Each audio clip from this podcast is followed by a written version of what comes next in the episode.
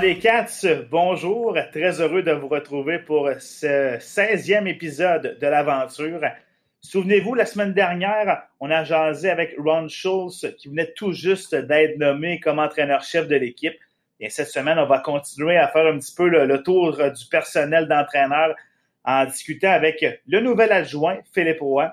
Lui qui a joué au hockey abondamment, qui était défenseur. Il a même euh, dirigé pendant plus de 15 ans, dont les deux dernières avec les Hands euh, de Notre-Dame dans l'Ouest canadien.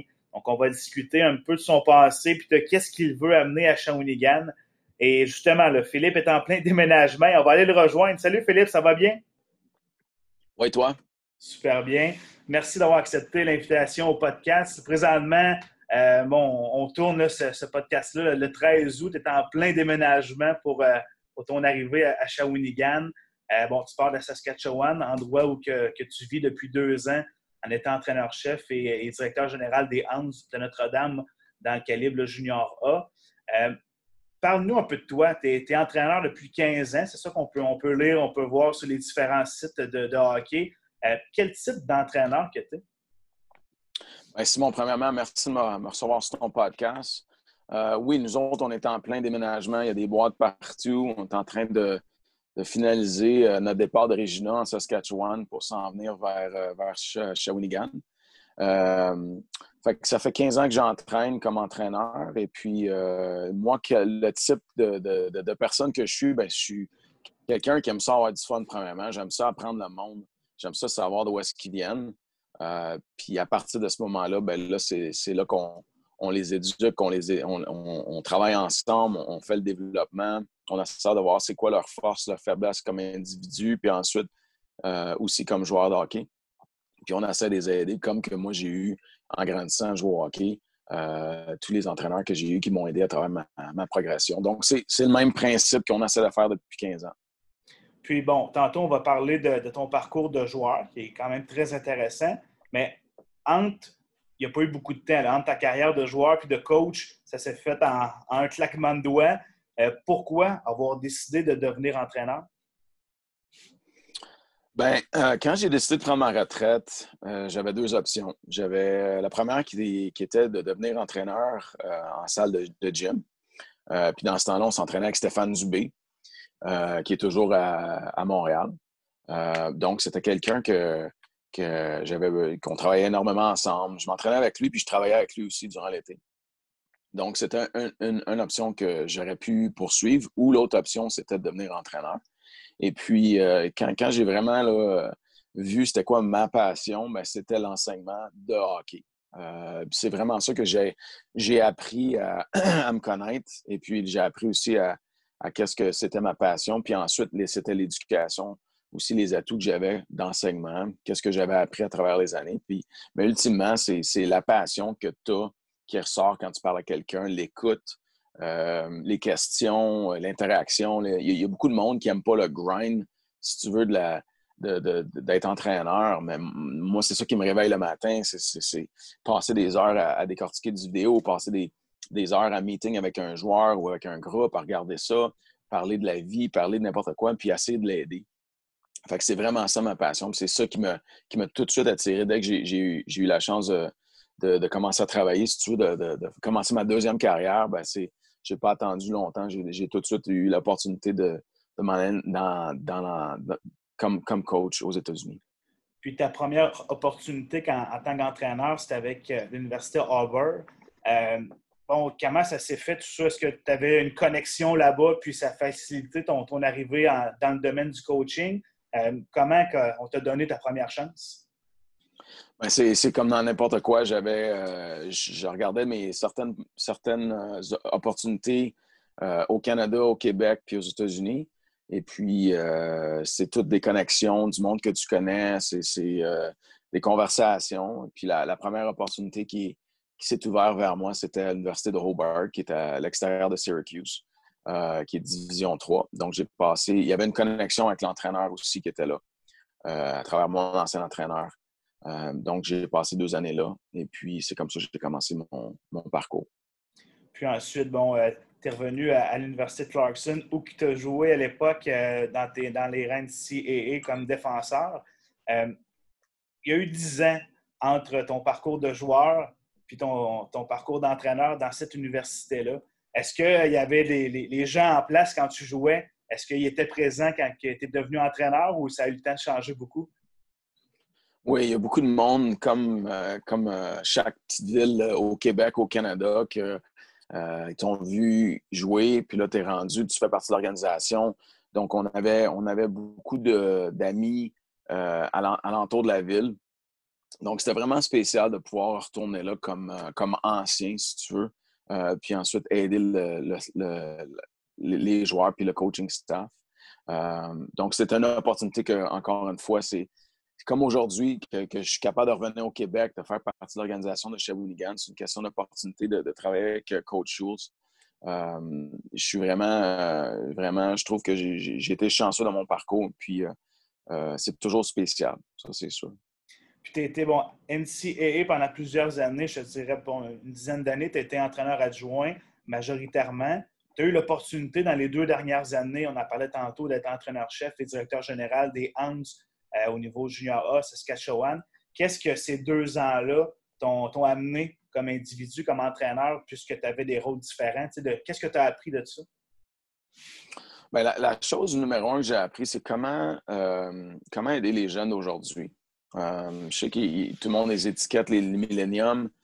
Euh, moi, je vais utiliser un autre terme. Je vais les appeler les jeunes aujourd'hui, comme que nous autres, quand on était jeunes, euh, on avait certaines choses qu'il fallait passer au travers. Puis, la chose que j'ai appris le plus, c'est les, jeunes joueurs d'aujourd'hui, la jeune génération d'aujourd'hui, la pression qu'ils ont sur les épaules avec toutes les, les, aspects sociaux et les plateformes sociales qui est disponible, qui fait partie du, quotidien. Euh, mais là, ils ont 15, 16, 17 ans, 18 ans. Puis ils ont, ces, plateformes-là à dealer en, surplus de, du stress social qui sont en train de. qui, fait partie du, développement commun de cet âge-là. Mais je me suis rendu compte que ces joueurs-là, la plupart, ils n'ont pas les outils pour euh, puis la, confiance et, comment dealer avec ça. Euh, donc, c'est, ça a été la chose que, surtout ma dernière année, qu'on on a travaillé énormément. Euh, comment les aider, comment leur donner les outils, c'est quoi les outils qu'ils ont besoin, comment les utiliser, comment mettre ça en compartiment quand c'est le temps de, niaiser ou, de regarder qu'est-ce qui se passe, quand c'est le temps de se, préparer, la préparation de pratique, la préparation d'un match.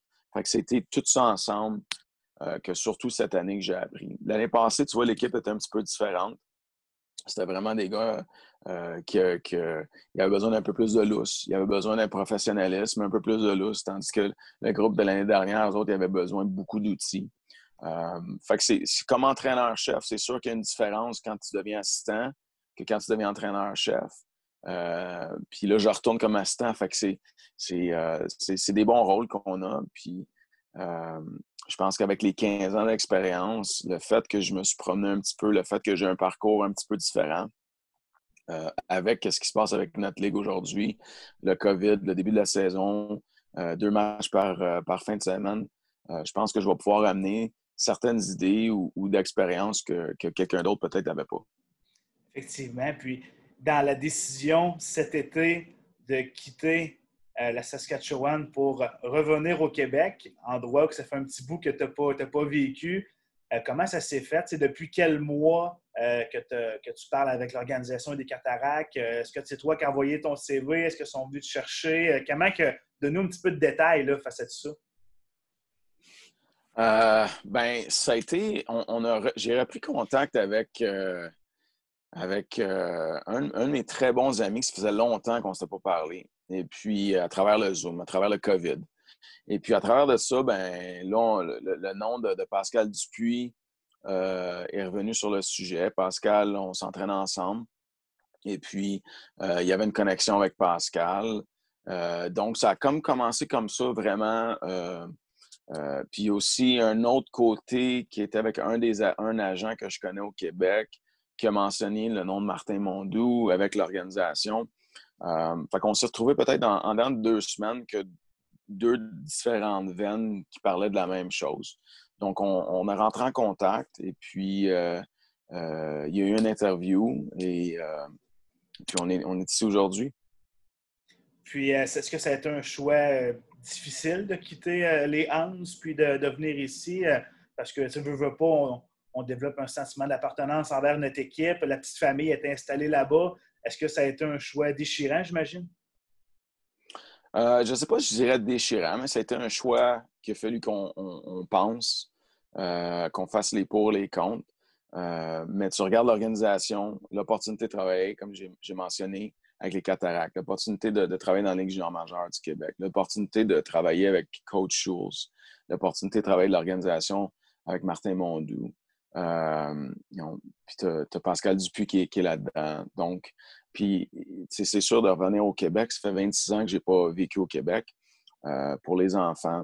Donc, il y a beaucoup de positifs. C'est sûr qu'il y a un pincement les joueurs que tu recrutes, le, travail que tu as fait ici. Euh, mais pour nous, c'était une opportunité ultimement qu'on ne pouvait pas passer. Puis tu parles de, Ron, qui est le nouvel entraîneur-chef de l'équipe. Euh, bon, je pense que tu as eu l'occasion de lui parler par Zoom quelques fois. Euh, qu'est-ce que, comment tu le trouves, Ron, jusqu'à maintenant? moi, je le connais un petit peu, je l'ai côtoyé, mais quelle, quelle impression qu'il te laisse? Ben, Ron, on se parle pratiquement tous les jours. Euh, donc, euh, l'impression qu'il me donne, c'est quelqu'un qui a beaucoup de millage. Euh, je pense qu'il a, plus d'expérience que moi. J'en ai 15 ans, je pense qu'il y en a peut-être plus que ça. Il était entraîneur dans la Ligue. Il était assistant dans cette ligue-là. Il était entraîneur Ligue Junior 3 du Québec. Il a, joué, il s'est fait repêcher dans la nationale. Donc, il a un très bon, très bon résumé. L'impression qu'il me donne, c'est quelqu'un qui est passionné de ce qu'il fait. C'est vraiment le, sacrifice que tu dois faire comme entraîneur. c'est ça que tu veux faire, il faut que tu te donnes une chance. Euh, c'est ça que ça, ça, m'en dit. Euh, son parcours, est-ce que euh, après avoir joué, il était dans la bourse, il a complètement lâché pour ensuite revenir à temps plein dans le hockey. Quand tu regardes des matchs de hockey comme au Zoom, tout, le monde, tout le monde est GM des estrades. Tout le monde est capable de dire ce qu'il pense. Mais de faire les sacrifices puis de, de mettre le temps, c'est peut-être pas tout le monde qui est prêt à faire ça. Donc, sa passion, euh, son, sa vision des choses, puis le développement euh, qu'il aime faire, un petit peu que qu'est-ce que moi que j'ai parlé. Donc, de ce côté-là, je pense que c'est un très bon match.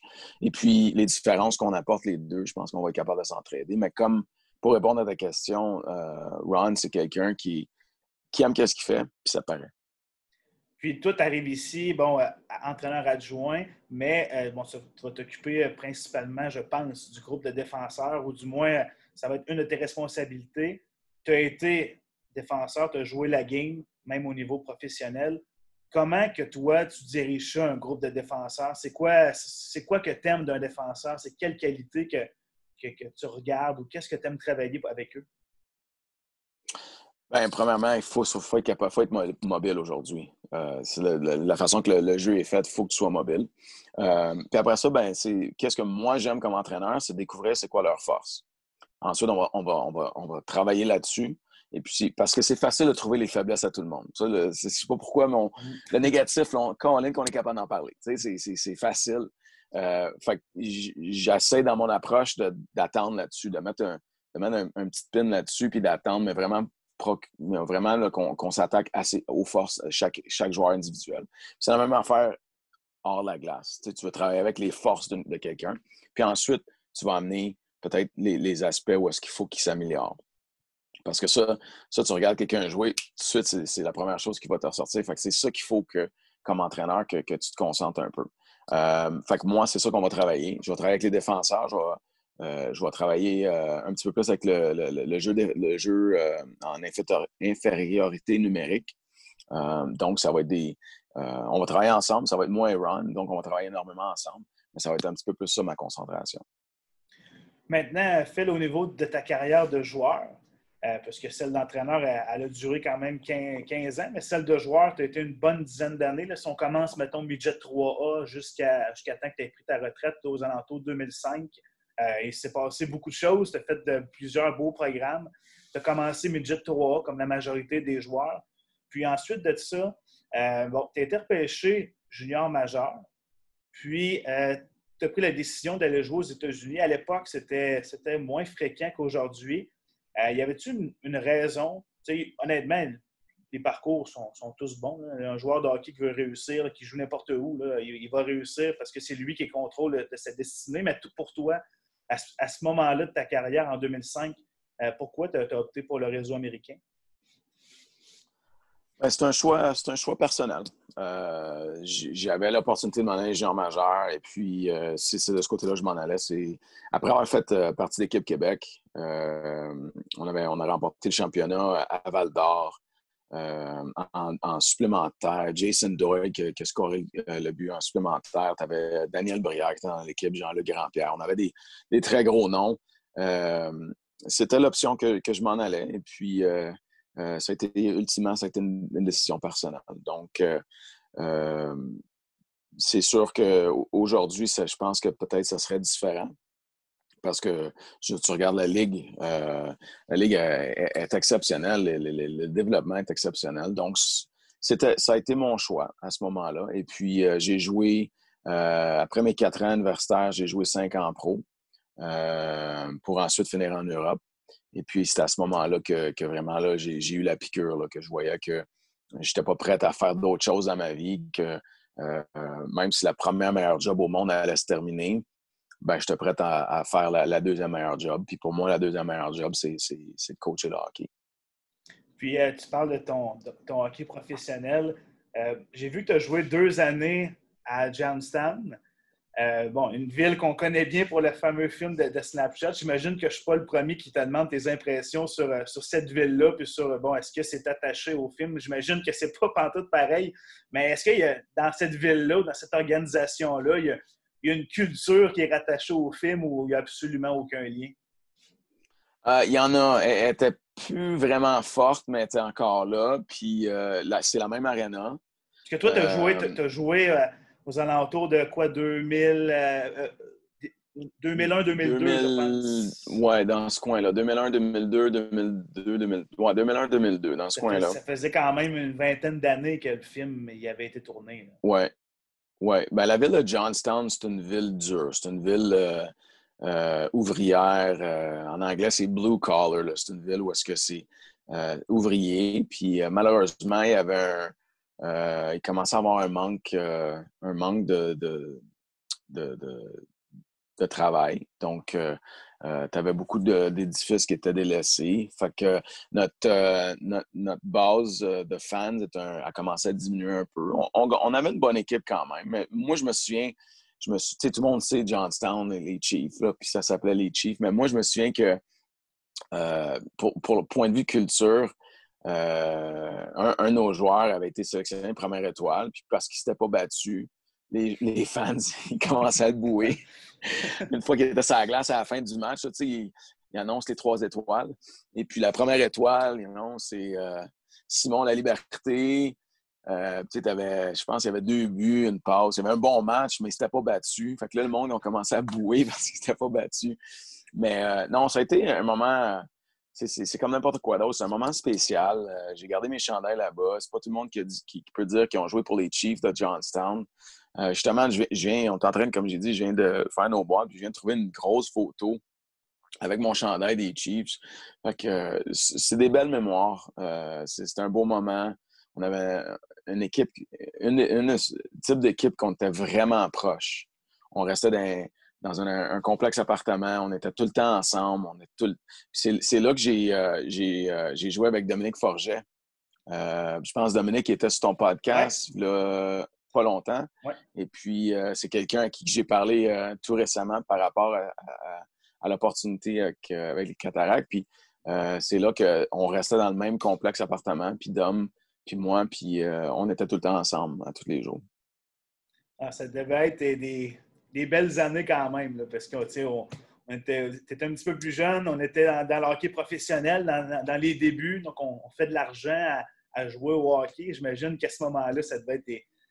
On vivait le rêve, là, veux, pas, je pense que ça, devait être le fun. Oui, même si c'était pas dans le national, c'était euh, gagner, gagner ta vie en, jouant à un sport.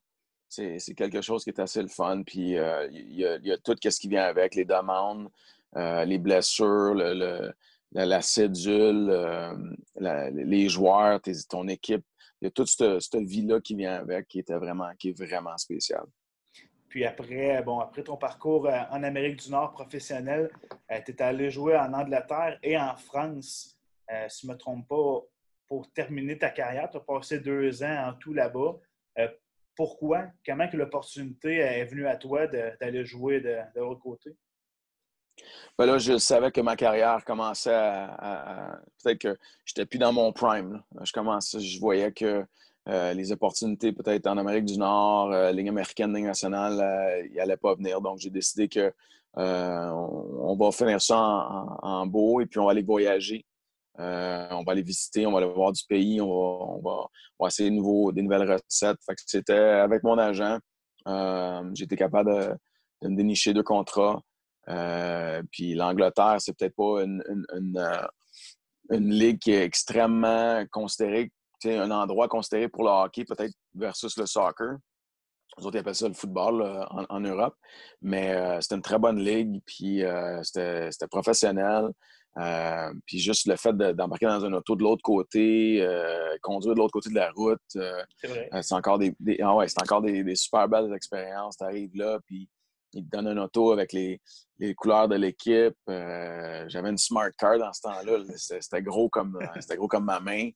Euh, puis après ça, tu vas en France, qui est encore peut-être un marché moins connu pour le hockey.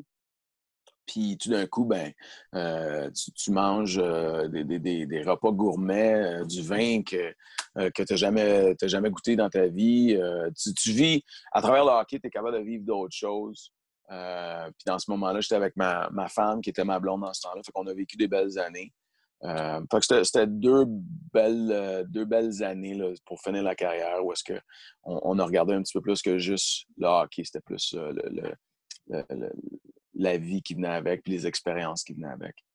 Puis parmi tes coéquipiers, autant universitaires que professionnels, est-ce qu'il y en a qui ont, qui ont joué dans la Ligue nationale puis que sans dire que tu as un lien étroit avec eux, que tu as, vu progresser et qui ont, ont, réussi à leur rêve? Euh, ben, mon, mon défenseur euh, partenaire quand j'étais à l'université, c'était Willie Mitchell. Euh, Willie a gagné la Coupe cette année avec Los Angeles. mon chambreur, c'était Eric Cole, qui a joué pour ah Canadien, qui a aussi gagné la Coupe cette année avec Caroline. Et puis Ken Hoskins aussi, qui a, fait partie de l'équipe les trois dernières, mes trois dernières années. Euh, des joueurs comme euh, Philippe Le Cavalier, qui est un agent à Montréal, Jeff Full, le fils de Régent, qui est aussi entraîneur adjoint dans la Ligue américaine.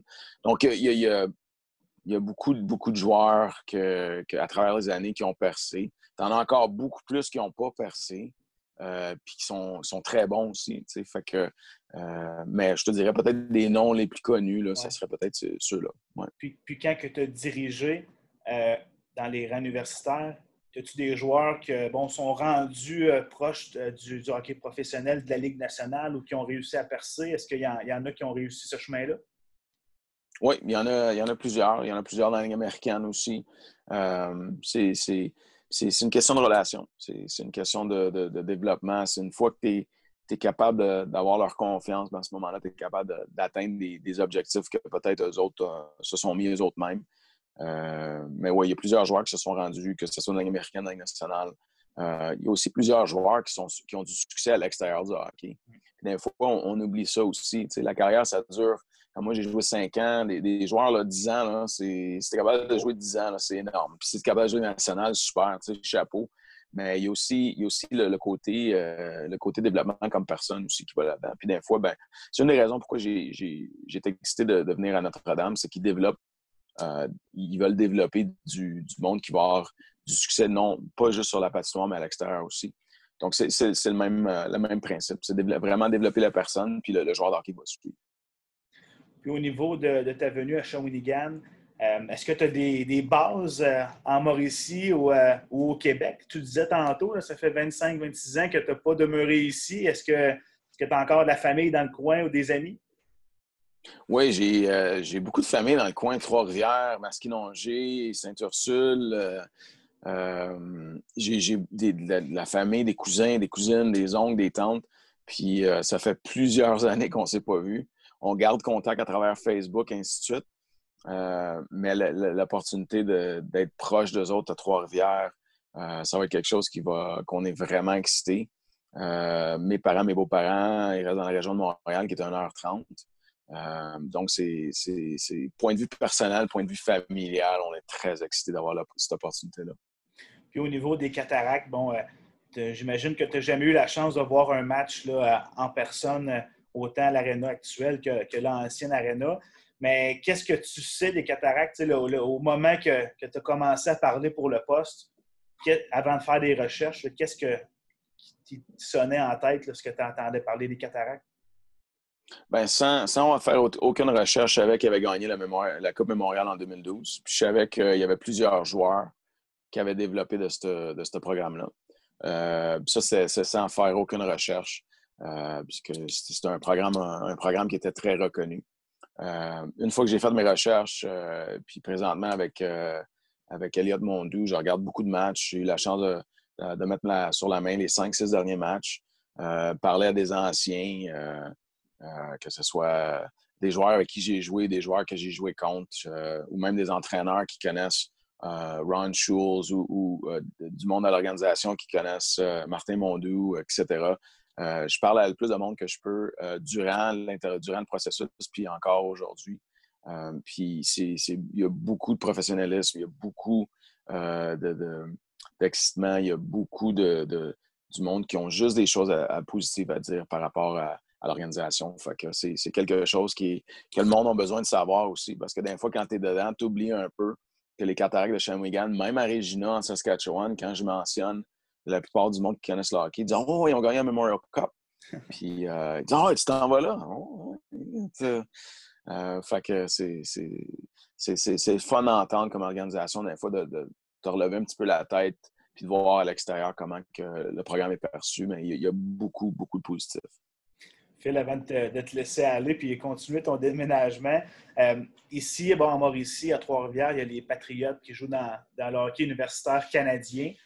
Puis toi qui, as joué puis qui a entraîné beaucoup dans les rangs américains au niveau universitaire, euh, tu sais, lorsque je regarde des photos, des matchs, par exemple, de l'Université Clarkson où tu as été, tu te rends compte qu'il y a beaucoup de monde dans les gradins, puis qu'il y a l'air d'avoir un, gros party, puis un gros sentiment d'appartenance entre les joueurs et l'équipe de hockey. Ici au Québec, bon, il y a le football qui va quand même bien dans certaines universités où que tu vois beaucoup de monde, par exemple à l'Université Laval ou à Montréal. Au niveau du hockey universitaire canadien, c'est du très bon niveau? Parce que nos joueurs, ils vont même après leur carrière junior majeur, mais au niveau de l'engouement, ça semble être un petit peu moins là. Qu'est-ce que tu aimerais amener du, hockey universitaire américain au hockey universitaire canadien pour pas relancer les programmes? Parce qu'ils vont bien, mais pour les rendre encore plus attrayants? Ben, je ne sais pas si c'est ma place, mais euh, parce que je ne suis pas assez familier avec les, l'ambiance et, tous les, programmes universitaires canadiens. C'est sûr qu'ici, on a l'Université de Regina, on a l'Université de Saskatoon. fait que de ce côté-là, dans, l'Ouest, je suis un petit peu plus familier. Mais au Québec, qu'est-ce que je peux dire? Peut-être une des différences, des plus grosses différences, euh, que ce soit euh, aux États-Unis ou au, Québec, au Canada, c'est la fanfare, le groupe d'orchestre, si tu veux, là, dans l'aréna. Qu'est-ce que tu vois au football américain? Euh, sur, les zones euh, anglophones euh, quand le, football américain collégial évolue. c'est peut-être la plus grosse différence. C'est quand que tu as la, on appelle ça le pep band en anglais, tu as la fanfare avec les trompettes, puis le drum, puis tout ce que tu peux penser dans l'arena, ça, ça, résonne. C'est un, feeling qui est un petit peu différent. Mais par rapport à ça, du point de vue de l'appartenance, ça, c'est quelque chose que tu développes interne, tu développes avec ton université, tu développes avec, euh, avec tes étudiants. Donc, à ce moment-là, au Québec, malheureusement, je ne pense pas que assez, euh, j'ai assez d'informations pour, euh, pour, pour dire, même, même faire un, commentaire.